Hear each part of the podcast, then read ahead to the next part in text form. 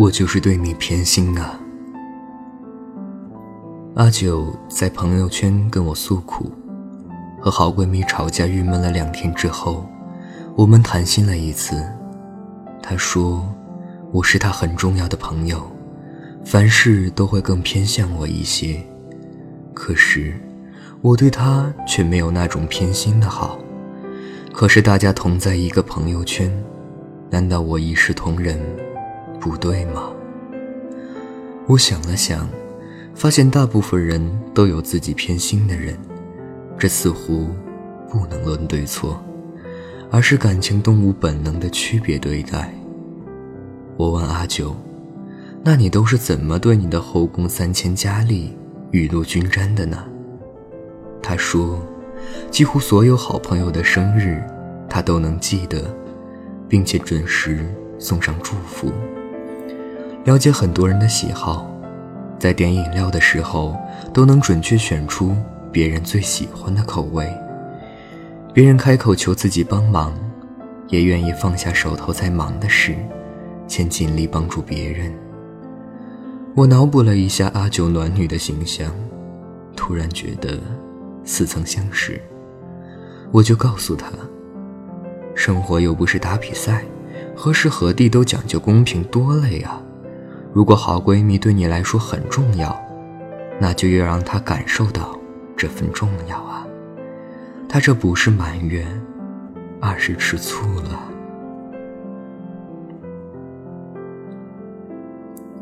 二，我能理解阿九的好闺蜜，是因为曾经的我，也和阿九一样，是个老好人。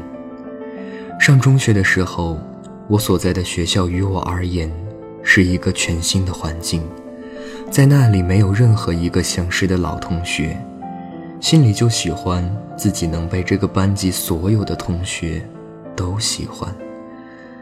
那时候，一个宿舍有六个人，每周去学校，我都会分给他们妈妈带给我的小零食。谁的热水壶没水了，我也会把自己的水先借给他用。知道谁有忌口，也了解谁有特殊的习惯。大家理所当然的都和我玩得很不错，但我和小爱，因为兴趣爱好和性格都相似，成了最好的朋友。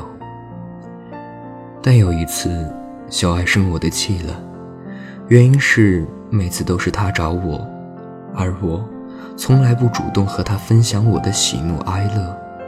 让他觉得自己并不是我很好的朋友，我心里有些委屈，因为我明明对他也很好，可是小爱说，不是你做的不够好，而是因为你对所有的人都一样的好，让我觉得自己对你并没有特别的意义。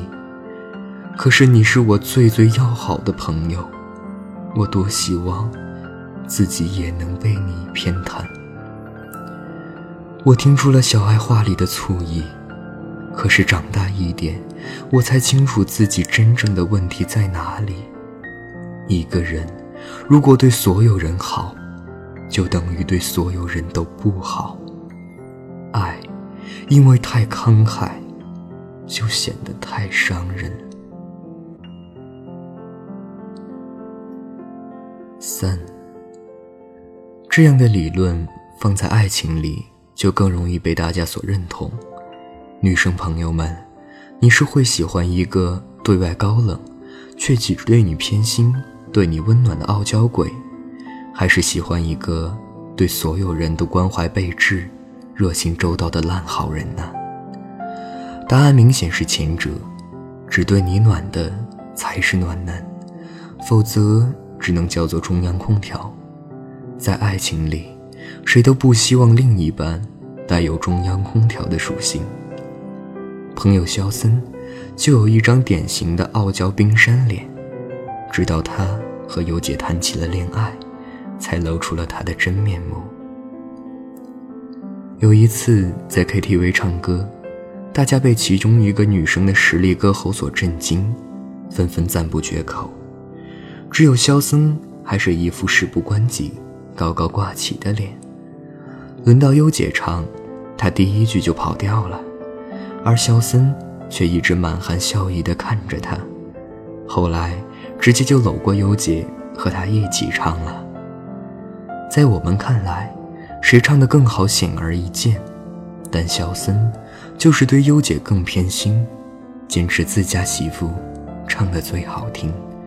虽然虐狗，但我觉得这才是优姐该有的幸福。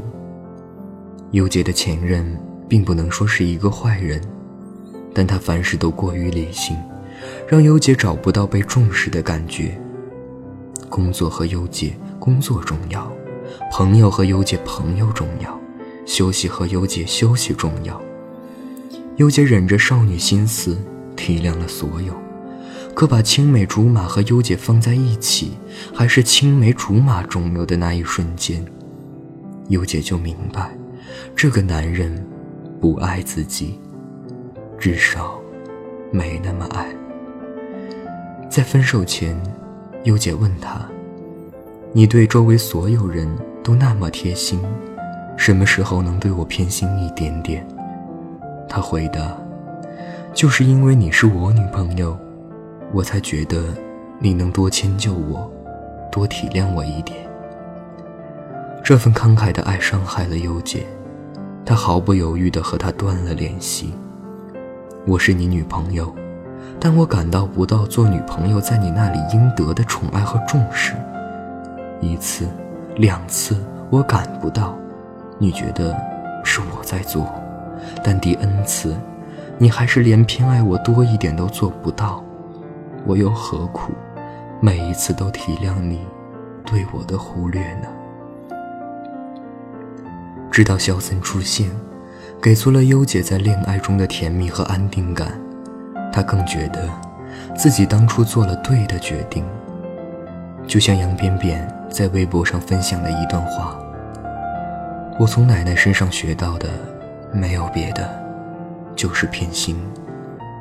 对，偏心。”对某个人，全世界都给他，我都觉得不够。人是宠不坏，爱不坏的，只有不爱和爱的不彻底，才会毁掉一个人。四，喜欢和讨厌都是我们与生俱来的感情，不需要找特别的理由。想要一段友情。或者爱情，保持的长久一些，就应该具备偏心的品质。偏心没有什么不对，人的心脏都长在左边，怎么在生活中做得到不偏不倚？我喜欢你多一点，就对你更偏心一些。换成别人，我都不会这样。爱是有限的，我们应该偏心一点，把大份的爱。送给最重要的人，正因为你不可代替，所以我就是对你偏心啊。